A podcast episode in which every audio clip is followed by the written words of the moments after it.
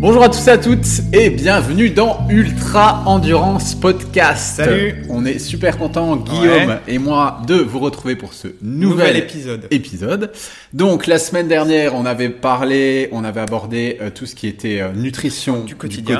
Là, on va parler de L'importance, ouais, de- du socle alimentaire du quotidien. et là on va parler de Nutrition, alors spécifique mais sportive cette fois-ci. Donc dans la continuité du socle alimentaire du quotidien.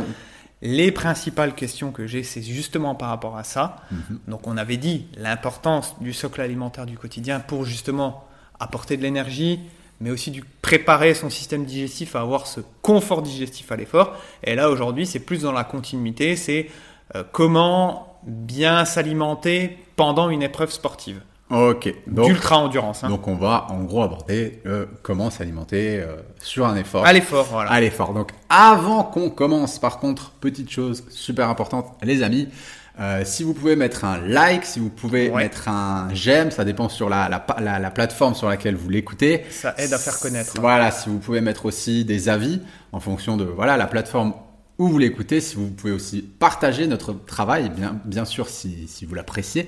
C'est comme ça en fait que... Ouais, puis qu'on évolue, et puis comme ça, même si, c'est ce que je dis à chaque fois, même s'il y a des idées de sujets à traiter, Exactement, etc. ouais. euh, ça- Vraiment, ça- nous, le, le but, c'est que ce soit un outil participatif avant tout, ce podcast. Donc, n'hésitez pas à commenter ce podcast, à nous écrire s'il y a des sujets que vous voulez qu'on aborde. Voilà, nous, on fait aussi ça pour vous apporter un maximum de valeur.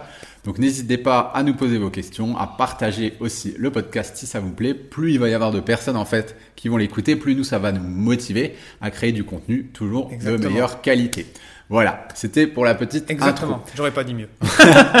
Donc, euh, on va aborder euh, aujourd'hui la nutrition, du coup, pendant l'effort. Alors, avant toute chose, est-ce que tu peux nous dire, là, on va traiter, on va parler de- de- d'ultra d'ultra trail, du coup, Ouais. surtout. Euh, Ouais, trail et ultra trail. On va dire Trail trail euh, moyen, trail long voilà. et euh, ultra trail où là, on va dire ça se rapproche en termes de spécificité de la nutrition Donc, sportive. Ouais, donc, on va partir sur des durées, on va dire, euh, entre Ouais. 6 heures. Ouais, bon, quatre- À peu à partir près. de voilà 4, 5, 6 heures et Ouais. voire plus quoi. Donc, pas des petits trails euh, de 10-15 bornes, quoi. Non, là la stratégie elle est différente. Ouais. C'est une stratégie un peu plus explosive, la filière aussi énergétique. Donc et- on va on va pas traiter Hmm. ces- c'est plus vraiment euh, typiquement la longue endurance quoi. Voilà, d'accord. Donc, on va partir entre 6 heures et beaucoup voire plus. plus. ouais, exactement. Voilà. Donc, euh, par quoi tu veux commencer? Qu'est-ce qui te semble, toi, Guillaume, le plus important dans la nutrition à l'effort? Parce que c'est vrai que c'est un peu le bordel. Hein. Faut, Ouais, faut on entend tout, est, bah, on, entend tout et entend- n'importe quoi. Puis Ouais. il y a une grosse phase marketing aussi. Oui, j'allais très dire, bien. C'est-à-dire que euh, avec toute la communication qu'il y a autour de- des produits énergétiques qu'on peut proposer, etc., les gens ils s'y retrouvent pas. Quoi. Il y a Ah. une masse d'informations. euh, Hmm. euh, après, même aussi vis-à-vis des différents euh, euh, régimes qu'il peut y avoir, c'est-à-dire il y en a ils vont prôner un petit peu le cétogène, d'autres le surglucidique à l'effort. Ouais. Donc euh, quoi faire, comment organiser euh, Moi, je te dis honnêtement, qui suis moins dedans que toi, quand je regarde ça, de mon œil à moi, j'ai l'impression que l'endurance, tous les sports d'endurance, ça devient un petit peu comme la musculation. Tu vois, au niveau du marketing et des compléments ouais, alimentaires. C'est un peu ça, et tout de, à fait. de tout ce qui est à l'effort. En quelques années, j'ai vu le truc un petit peu Mhm. switcher, évoluer. Il y a un tel choix, un tel marketing que pour le néophyte, on peut vite se retrouver complètement Ouais. paumé. Et puis il y a des trucs qu'on essaye de nous vendre, mais on, on se demande un petit peu si on en a vraiment Mhm. besoin. Et puis on se retrouve avec un petit peu un package comme Ouais. euh, le mec qui va dans sa salle de muscu puis qui ressort avec son pot de protéines, euh, ses BCA, ces trucs. Est-ce que c'est vraiment indispensable Tout ça, euh, voilà quoi. Donc euh, Bah, dé- déjà, il y a une notion, et c'est bien que tu parles un petit peu de tout ça, voilà, de peut-être des, des, des, des pots de protéines ou, Mm. ou des produits un petit peu trop transformés. On en revient à la même notion que j'évoquais l'autre fois dans l'autre podcast, c'est-à-dire essayer d'avoir quand même des produits sains et le moins transformés possible à l'effort. même à l'effort, tu conseilles Même à l'effort, voilà. Ouais. Donc on peut trouver aujourd'hui des produits qui sont de haute qualité, Mhm. voilà. Euh, Il y, a- il y a- il y a plusieurs euh, gammes, euh, voilà. Et là, euh, on veut, on va rester en fait dans la même lignée que notre alimentation du quotidien. Euh, si vous achetez un produit énergétique et qu'il y a une liste d'ingrédients euh, longue comme le bras, Mhm. on va tout à fait éviter ça parce que c'est ça va pas en adéquation avec justement ce côté performance santé qu'on peut retrouver.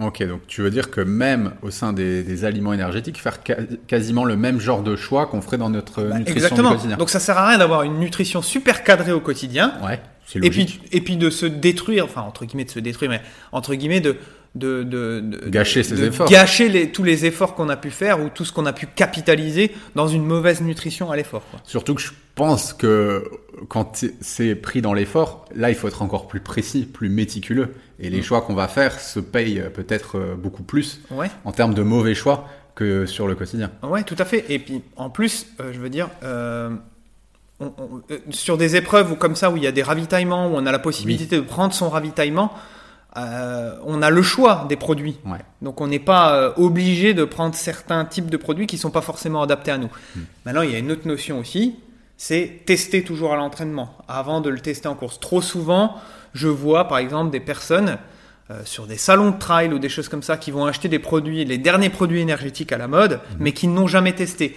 Un bon produit qui fonctionne sur moi, ça va pas forc- forcément fonctionner sur toi. Ouais. Donc ça, c'est déjà des basiques en fait. C'est-à-dire rester dans le qualitatif et aussi tester en amont de l'épreuve. Ça, c'est hyper important. Au même titre qu'un entraînement, ben, on teste sa, sa stratégie énergétique et sa stratégie de, de- de nutrition et les produits qu'on va utiliser du coup.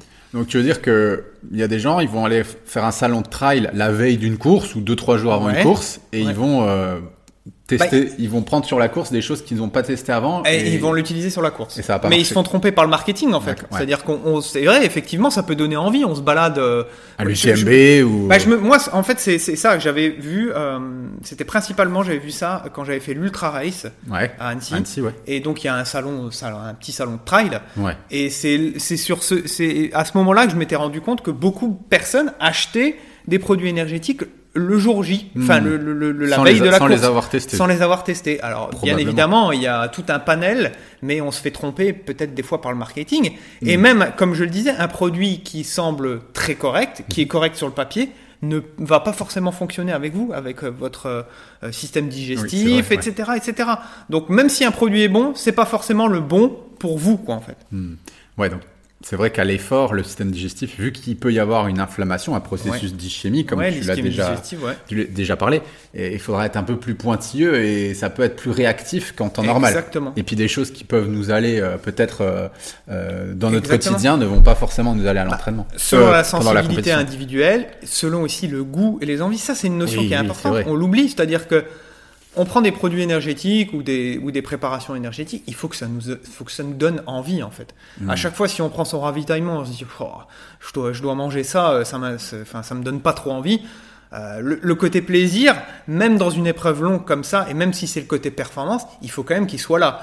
Donc on peut trouver des choses euh, bien qualitatives, Mm. gustativement parlant aussi, qui sont, qui sont bonnes, mais pareil, il faut le tester toujours. Ok.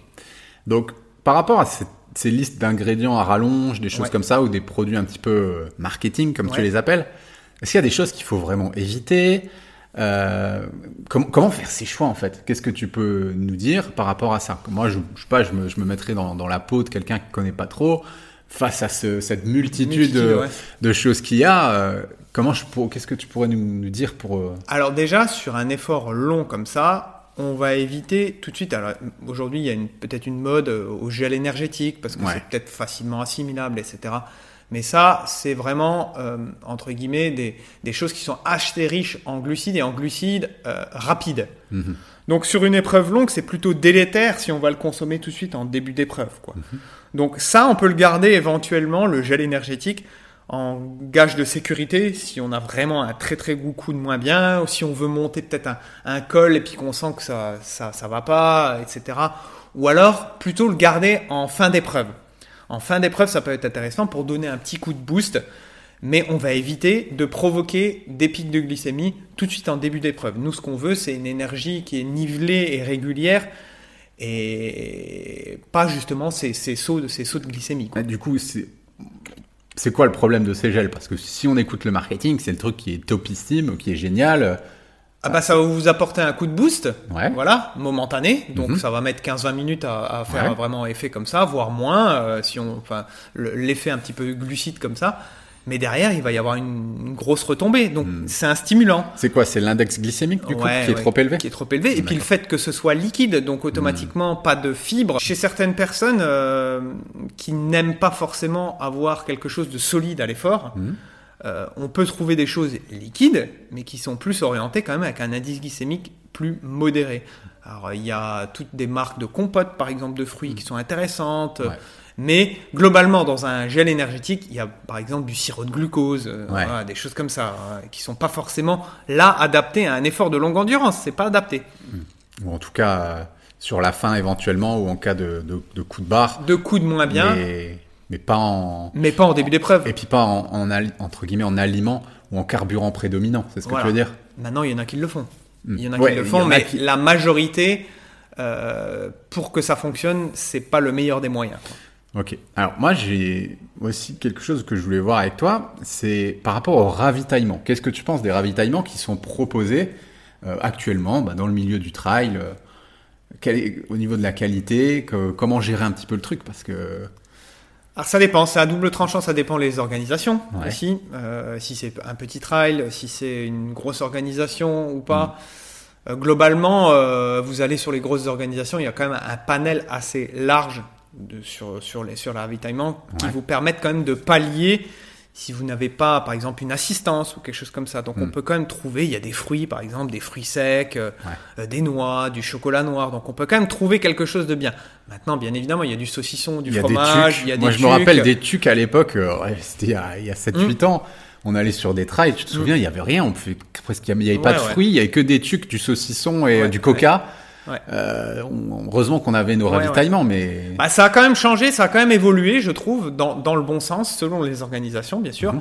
Euh, je- il y a aussi des, des- il y a aussi du salé par exemple sur ces ravitaillements-là, sur Ouais. par exemple des ultras. euh, je me souviens euh, la diagonale des fous, il y a de la patate douce. Mhm. voilà, on peut avoir ac- accès à du riz, même de la protéine animale pour ceux qui en mangent, du, du poulet, des choses comme ça, si on veut faire des, des plus grosses pauses. Donc ça, c'est peut-être intéressant, mais je trouve que globalement, ça s'est quand même bonifié. Maintenant, il y a toujours des produits qui sont, euh, entre guillemets, à, à éviter ou à proscrire. Quoi. Donc ouais, par rapport à ça, ça peut être aussi un petit peu compliqué. On est en plein effort. euh, parfois, on sort d'un col, on sort de Ouais, peut-être d'une grosse ou descente, voilà. etc. Et c'est vrai qu'il peut y avoir ces espèces de fringales D'envie. et d'envie. Euh, on voit euh, tout un plateau de tucs, de saucissons, Mhm. de fromage et euh, des fruits. On, Ouais. on peut se dire, euh, Alors, oui et non, tu vois. C'est-à-dire que si globalement, euh, moi, ce que je dis toujours aux athlètes que j'accompagne, c'est que euh, on va essayer de manger, mais dès le début de la course. Alors, Mhm. je leur conseille toujours, hum, tu vois, au bout de, de à partir d'une heure trente d'effort déjà, de commencer à s'alimenter régulièrement. pour pas laisser un creux trop. Pour pas laisser, voilà. Donc Ouais. toutes les, selon ce- l'organisation qu'on veut mettre en place, c'est-à-dire toutes les 20 à 30 minutes, on a un petit apport énergétique. Voilà. Mm. Donc avec eux, je cadre un petit peu le grammage, qu'on teste aussi euh, à l'entraînement, ouais. c'est-à-dire en, en- en termes d'horaire d'effort, combien de grammes de glucides je vais avoir besoin. Hmm. Euh, ça peut être, euh, pour certains, ça peut monter jusqu'à 80-90 grammes, ce qui est une fourchette très très, Très haute, haute, ouais. voilà. Mais on va dire aux alentours des, sur une fourchette médiane, on est à 50-60 grammes de glucides par heure. Là, on a quelque chose de, de relativement correct, quoi. Donc en gros, tu veux dire que avoir une espèce de, de rage ou une fringale, arriver à un ravitaillement et de se jeter sur ça, c'est un symptôme. une- voilà, c'est un symptôme d'une mauvaise stratégie euh, Exactement. alimentaire. Parce qu'on a attendu peut-être trop longtemps. Mhm. On a sauté peut-être des, des, des, Des des apports. phases, des apports, des phases d'apport énergétique. Ouais.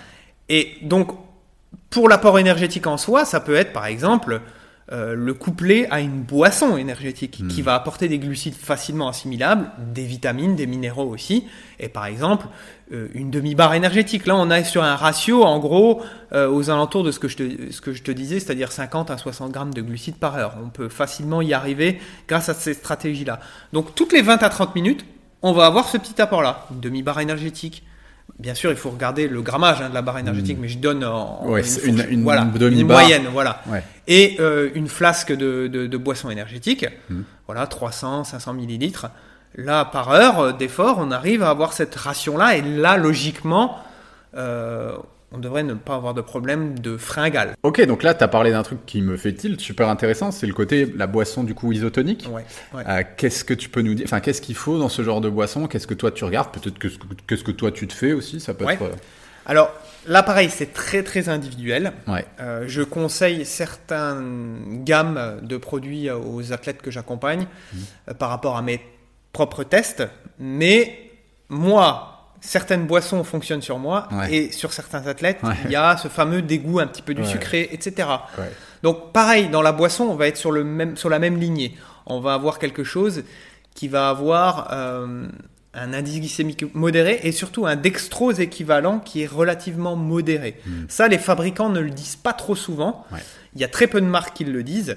Euh, par exemple, une maltodextrine de manioc a un dextrose équivalent qui est euh, relativement faible, donc elle va peu influer sur notre glycémie, et donc on va avoir une énergie plus nivelée Hmm. qu'avec euh, certaines, mal- certaines autres maltodextrines. Donc ça dépend des marques, ça en fait. Ça, ça dépend des gammes. Voilà, ça, ça dépend des gammes. Mais globalement, la boisson énergétique, elle est intéressante parce qu'elle nous apporte euh, des glucides facilement assimilables.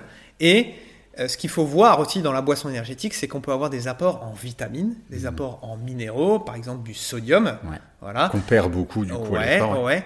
Euh, des électrolytes. Voilà. Donc on veut une boisson isotonique, c'est-à-dire qu'elle va se rapprocher le, le plus possible de notre plasma sanguin. Mhm. Voilà, tout simplement.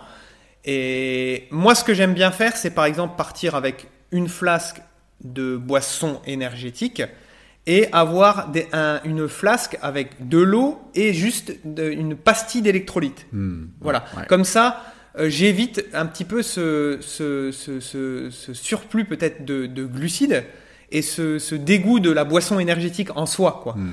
Donc j'alterne entre les deux, c'est-à-dire euh, eau claire avec pastille électrolyte et eau avec boisson énergétique. Quoi.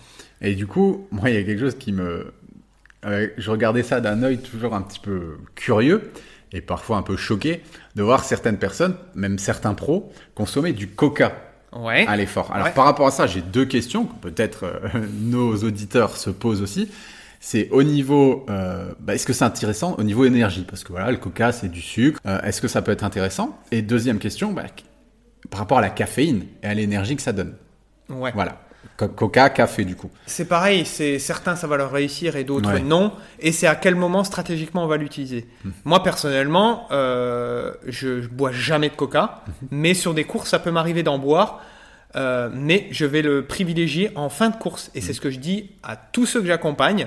Je leur dis, vous voulez boire un coca? Alors d'une part, ça fait plaisir. Oui, Voilà. ouais. Voilà, il y a ce côté peut-être euh, frais, euh, etc. c'est bon au goût. voilà, au goût, ça Ouais. peut être bon, voilà, pour ceux qui aiment.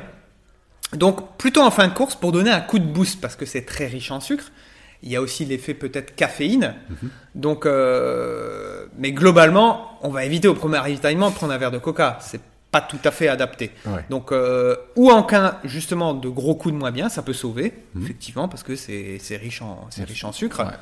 Ou alors en fin d'épreuve. Voilà. Moi, je l'utilise comme ça de façon stratégique. Mais donc pas tout le long de la course, quoi. Ah non, non, non, non, non. Qu'on soit d'accord, quoi. Mais je donne un exemple, j'ai fait la Race Cross France cette année. Euh, je ne trouvais pas, j'avais plus de boisson énergétique parce que j'avais plus de pochons de poudre Ouais. énergétique à force de voilà, Ouais, on- ouais, comme on doit tout transporter avec soi. que sur une semaine, euh, voilà.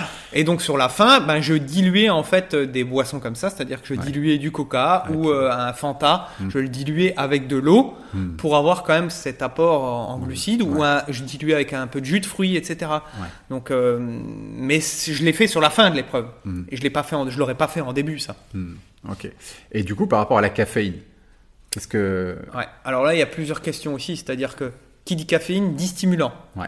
Voilà. Même, Donc, euh, même les Red Bull et tout ça, j'avais fait une course, je me rappelle, en Belgique, où le, le- les, les ravitaillements étaient sponsorisés Red Bull et il y avait plein de Red Bull sur le. ouais, ouais. Donc, qu'est-ce que tu penses à ça, par Bah, rapport à ça? Après, sur ça, on est d'accord de toute façon. C'est-à-dire que moi, même dans la vie courante, c'est pareil. C'est la même stratégie qu'en course. C'est-à-dire que qui dit stimulant dit baisse d'énergie derrière. Donc au quotidien, j'évite moi tout simplement les stimulants. Mhm. Voilà. Et sur la course, c'est un peu le même système. Maintenant, on peut l'us- l'utiliser aussi de façon stratégique. C'est-à-dire que si on veut prendre un petit café, je reprends l'exemple de la RAF, mais c'est vrai que je, étant donné que je ne consomme pas de café au quotidien, euh, Ouais. euh, sur des phases euh, où j'étais très fatigué, la caféine m'a boosté plus voilà, que- m'a boosté. Mais pareil, on va éviter de l'utiliser en début de compétition Hmm. et plutôt vers la fin. Après, il y a aussi toutes les stratégies euh, pour certains qui consomment beaucoup de café, c'est-à-dire que ça peut être de se dire euh, une semaine avant l'épreuve, j'arrête un petit peu le café et autour de l'épreuve, j'en je re- reconsomme pour euh, voilà profiter un petit peu encore de nouveau de l'effet boostant. Quoi. Ouais, ça peut être au final ce que tu nous dis, un peu un joker. Ça peut être un joker, ouais. Qui- qui- Mais pas voir ça comme le, le, le, le principal euh, la Atout. pr- atout, parce que qui dit, comme on dit, qui dit stimulant dit derrière, ben, peut-être euh, baisse d'énergie, accoutumance, etc. Mhm. Ouais, donc euh, ça peut faire un bon gros pic. Et puis, euh, comme tout pic, au final, il Voilà. une baisse derrière, un peu comme avec le sucre, ce que tu nous expliquais. Donc on est obligé d'en reprendre, d'en Ouais. reprendre, d'en reprendre. Et pareil avec le, le- le- les glucides. Alors ça, c'est plus les épreuves sont longues. On va bien évidemment avoir des phases de nuit. Mhm. Donc là, la stratégie, elle est encore différente. Bon ça, ça peut faire l'objet d'un Ouais, podcast c'est quand complet. même une, un domaine un, un peu plus compliqué, on va dire, la phase de nuit. Moi, ce que je Ouais. te propose, c'est qu'on en fasse pendant un- On fera carrément un podcast sur euh, s'alimenter la nuit, peut-être. Mais globalement, ce qu'il faut retenir, c'est avoir des apports trop sucrés la nuit. Hmm. Ça va favoriser en fait les phases d'endormissement. Ouais. Et inversement, on va privilégier des apports plus protéinés et gras la nuit Hmm. pour justement avoir cette vigilance. Ouais, Voilà. Donc euh, typiquement, on va éviter des gels énergétiques en pleine nuit si on veut pas Hmm. S'endormir peut- sur le sentier. C'est quoi Ça perturbe le système hormonal, du coup Ouais, il y a tout ce qui est voilà au niveau lié lié par rapport aux hormones de l'endormissement, etc. Donc euh, Ouais, donc ça, ouais, on en parlera, je pense, Ouais, carrément dans un peut-être un format un peu plus court. Ok, du coup, qu'est-ce que tu penses au final, toi, des on a parlé des ravitaillements tout à l'heure, mais euh, des ravitaillements, on va dire perso, de le fait de, de manger salé, peut-être de se faire des vrais repas. ouais. Comment Bah pareil, plus la plus l'épreuve est longue et plus c'est intéressant de de- de- d'avoir des apports entre guillemets salés et diversifiés. Hmm. Donc euh, pour casser un petit peu la monotonie qu'on peut retrouver dans les barres énergétiques, alors même si on a sélectionné nos produits énergétiques avec soin et qu'on les aime, à un moment donné, on a envie d'autre chose. On ressent du dégoût, en voilà, fait. voilà. Même s'il y a certaines marques aujourd'hui qui font des barres salées, etc. Oui, oui. Bon, on a envie entre guillemets d'avoir de l'alimentation. Ouais. Voilà. Donc plus l'épreuve elle est longue, on va avoir des bases de vie en général. Mmh. Ouais. Si on a la chance d'avoir une assistance, eh ben, on, on peut se faire ramener euh, nos propres préparations par l'assistance. Ce qui fonctionne bien et ce que j'ai déjà testé, c'est par exemple des purées de patates douces, euh, du riz un petit peu salé avec de l'huile d'olive. Euh, ça peut être aussi des gâteaux énergétiques qu'on a préparés par soi-même. Mhm. Euh, J'aimais bien me faire, par exemple, euh, le, le dernier ultra que j'avais fait, on avait testé des crêpes à la farine de patates douces. Ouais, super. En plus, c'est bien parce que Voilà, il y, a- y y un peu d'œuf dedans, il y a des glucides aussi de très bonne qualité, donc et il y a le côté salé. Ouais. Je mettais de la purée d'amande dessus. Oui, bah oui. Voilà. Ouais, c'est c'est quand Donc, même euh, plus riche, on va dire, en calories. On avait quelque chose de, de correct, mais c'est intéressant ça. Et comme je le disais, sur la Réunion, c'était gargantuesque là, euh, Ouais. ou même à la Transgran Canaria, on avait rigolé. euh, euh, avec mon, mon ami Emir avec qui on l'avait fait, il y avait une paella sur un des, Ouais. ravi- sur un des derniers final, ravitaillements. Est-ce que Ouais, bon après il faut pas trop trop s'arrêter si on commence à manger. Ouais. c'est une après- marche gourmande. Après, je pense en quantité adaptée, c'est ça peut être intéressant. Ouais, bah Maintenant, après les, à tester les fruits de mer, etc. ouais, ouais, faut peut-être pas surcharger non plus le, système digestif et faire des repas épicé, frugaux. Éviter ce qui est un peu enflammé. En, en gros, quand j'ai la chance d'avoir euh, une assistance, j'évite tout simplement ce qu'il y a sur le ravitaillement parce que je ne connais pas. Ouais, et puis tu sais pas ce qu'ils mettent dedans. hein. Voilà, maintenant quand on n'a pas forcément euh, la chance d'avoir une, une assistance, on va s'orienter vers des produits quand même les plus, euh, euh, les- les- enfin, les- avec le moins de transformation possible, quoi, Ouais. plus brut. euh, Prends pas de risque au final. ouais, on prend pas de risque, on prend pas de risque. ouais. Ça peut être un bouillon aussi. Ça c'est très bien aussi. J'allais t'en Donc parler. des bouillons de légumes, euh, ils font des soupes de vermicelles sur les ravitaillements, donc le côté salé, chaud, la nuit, ça peut être très très intéressant ça. Donc de re-rajouter ça, et ça fait partie de la stratégie de son, de son roadbook nutrition quoi. hein. Moi, c'est vrai que on a, j'avais fait un 60 bornes la dernière fois là cet hiver et euh, je m'étais fait ça, des bouillons, euh, tu sais, avec des, des pâtes de des, des, des- des vermicelles de riz. Ouais. Euh, J'en avais mis un petit peu, j'avais fait un petit bouillon comme ça avec du miso dedans, donc super. euh, génial pour au niveau des probiotiques, le système digestif. Ouah, ça m'avait redonné une pêche et Ouais. vraiment Ouais, j'avais super bien réussi euh, ce défi, on va dire grâce à ça et voilà en hiver, je pense que c'est quelque chose que je mettrais dans, mon- dans ma stratégie quoi. Exactement. Et ça apporte, voilà, ça, ça diversifie. C'est-à-dire qu'il y a aussi, plus l'épreuve elle devient longue, Mm. plus on a euh, entre guillemets, besoin aussi d'apport en protéines. Ça, c'est très oui, important. j'allais te dire, ouais. Pour retarder la, la fatigue musculaire, la casse musculaire, Mhm. euh, aussi pour tout ce qui est système nerveux. Mais ça peut être, alors, moi, ce que j'aime bien faire, c'est par exemple, sur chaque.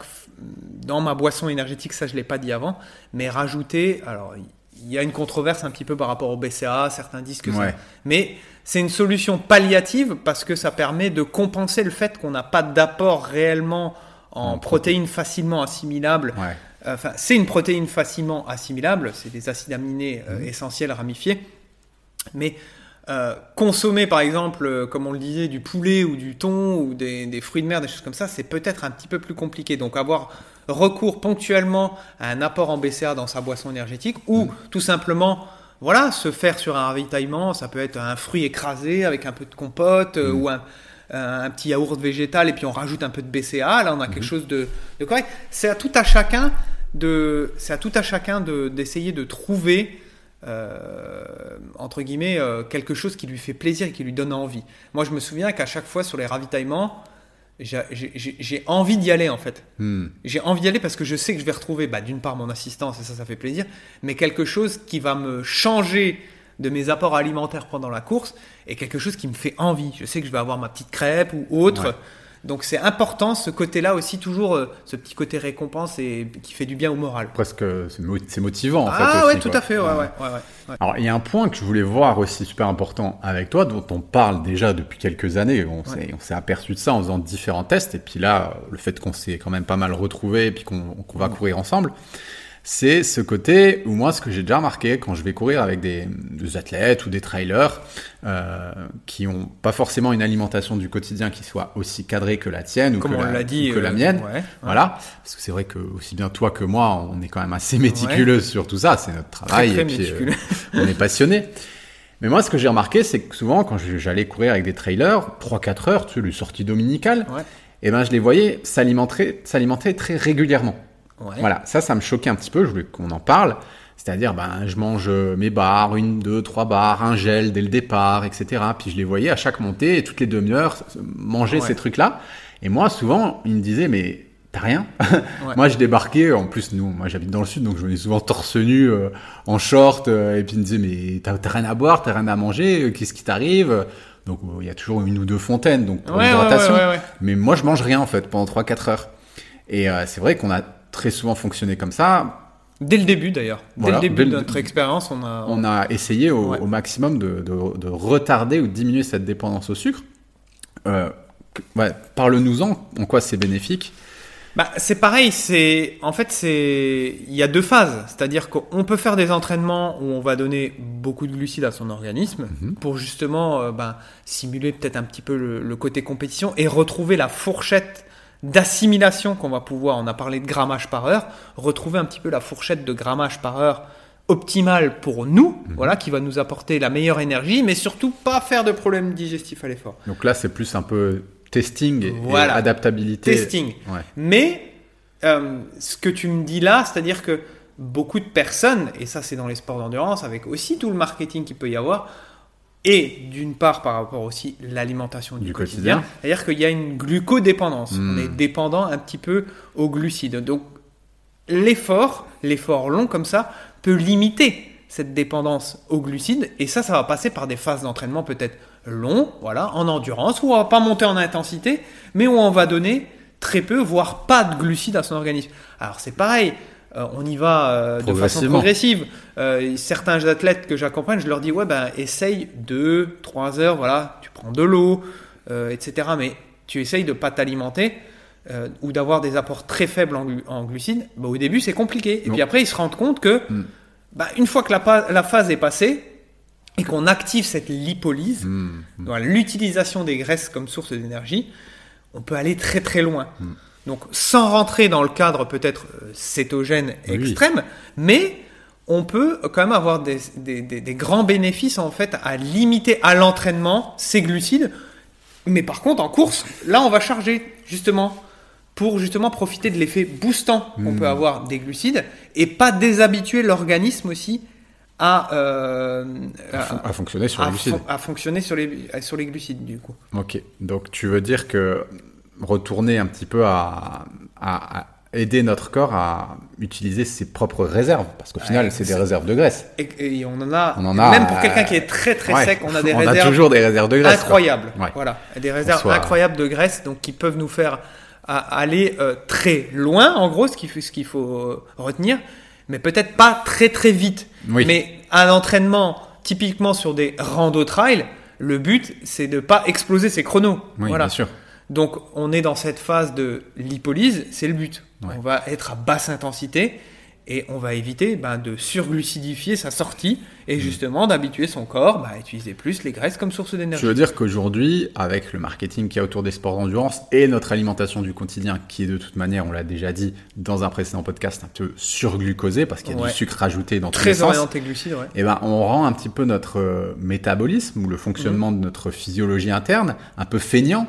À savoir que, à, à aller chercher de l'énergie dans ses propres réserves. Donc, je Exactement. veux dire que l'entraînement en lipolyse, 3, 4 heures, euh, sans prendre de Ouais, glucides, même moins pour quelqu'un qui débute. hein. début, C'est déjà, ça peut être une heure et demie, deux heures, ça peut déjà être très long pour quelqu'un sans glucides. Quoi. Voilà, ça l'aide justement progressivement Exactement. à utiliser ça. Et je donne toujours un exemple, c'est euh, quand je pars sur des sorties comme ça, Ouais. j'ai toujours une phase, et pour moi c'est au bout de 2h à 2h30, Ouais. où j'ai une petite phase de, un petit coup de, entre guillemets, de moins bien. Mm. Mais j'ai l'impression que c'est très psychologique, Ouais. et que, en fait, en résistant un petit peu à, cette, à ce passage-là, on va dire, de moins bien, le corps, il se dit, ah, Guillaume, il me donne, il me donne plus rien, en Ouais. fait. Il me donne plus rien, donc je vais devoir aller chercher l'énergie autre part. Et il active justement davantage cette phase-là, Mm. donc d'utiliser une autre source d'énergie plutôt que la glucodépendance, comme on l'a dit. Ouais. Et j'ai l'impression que je pourrais aller très très très très loin. Mm. Donc aujourd'hui, je me surprends à faire des sorties très très longues Ouais. sans glucides. Oui. Maintenant, quand je veux être dans cette notion de performance, si j'ai typiquement une séance de très haute intensité ou etc., là on parle de périodisation, mais ça peut faire l'objet d'un podcast aussi complet. Là, je vais, glu- je vais avoir un apport en glucides plus important pour être dans cette notion de performance. Alors, est-ce que il n'y a pas aussi une, notion de peur? Ah bah, Peut-être même le fait qu'il serait intéressant d'utiliser des outils de préparation mentale. Là, à ce moment-là, ce que tu fais Mhm. un peu plus dans tes coachings, toi, tu, vu que c'est holistique, Ouais, ouais, je ouais. travaille sur les deux. Mais des fois, j'ai l'impression que les gens, entre guillemets, ils ont peur de manquer, Bah, peur de manquer de sucre. Et quand on passe cette barrière psychologique, mentale, en fait, le corps, on, on se rend compte que bah, ça peut même être angoissant. Exactement. Et ben, là, c'est là que le corps euh, la offre peur de l'hypoglycémie, la, peur peur de, la baisse d'énergie, etc. C'est là au final que le corps offre ses véritables ressources. Donc il y a peut-être un besoin d'utiliser des outils de prépa mentale Ouais. pour faire ce switch. Et après, euh, s'offre à nous nos véritables capacités. Quoi. Exactement, et c'est ce que je dis toujours, c'est aussi assimiler la sensation qu'on Oui. va pouvoir retrouver. Mm. C'est-à-dire si on a l'habitude de ces petites sensations-là de, entre guillemets, de, de baisse de, de glycémie, etc., et qu'on arrive à, à passer outre, Mhm. Euh, les prochaines fois, ce sera beaucoup plus simple. Alors que les premières fois, on va se dire, qu'est-ce qui se passe? Ok, du, du coup, je pense qu'on a pas mal balayé euh, Ouais. le sujet. Ouais. Maintenant, qu'est-ce qui se passe? À la fin du, à la fin d'une épreuve C'est la méga teuf, on a fini, on, on boit des bières, on se jette sur, euh, on va au restaurant, quoi. on se fait plaisir. euh, comment Ah. tu vois les choses, quoi? Moi, personnellement, comment je vois les choses, c'est que et j'ai travaillé dans le, dans le milieu du foot, Mhm. donc j'ai côtoyé directement parce que je faisais les déplacements, etc. Ouais, les matchs, quoi. Et Voilà les matchs. Et les, les joueurs euh, donc demandaient euh, souvent euh, réclamer des pizzas après le match, etc. Ouais. Et nous, on avait mis en place le fait qu'il y avait un repas de récupération donc après le match. Mhm. Et on leur disait si vous voulez vous faire plaisir, faites-le en dehors de l'effort. Voilà. Oh. Pour moi, c'est une notion qui est importante. Euh, je redonne un autre exemple. Après la TDS en 2016, Mm. je fais la TDS, donc je termine, ça se passe, euh, on va dire, relativement correctement. Et derrière, je me dis, ah, je me lâche complètement sur la nutrition. Donc on est allé en Italie avec mes parents. Je mange tout et n'importe quoi dans un restaurant, euh, c'était euh, asiatique, il me semble, à volonté, etc. Mm. Grosse crise alimentaire. J'ai passé un jour au lit. Voilà. Alors déjà très très faible Ouais. du fait que mon système immunitaire était affaibli et j'étais encore d'autant plus faible par rapport à ça quoi.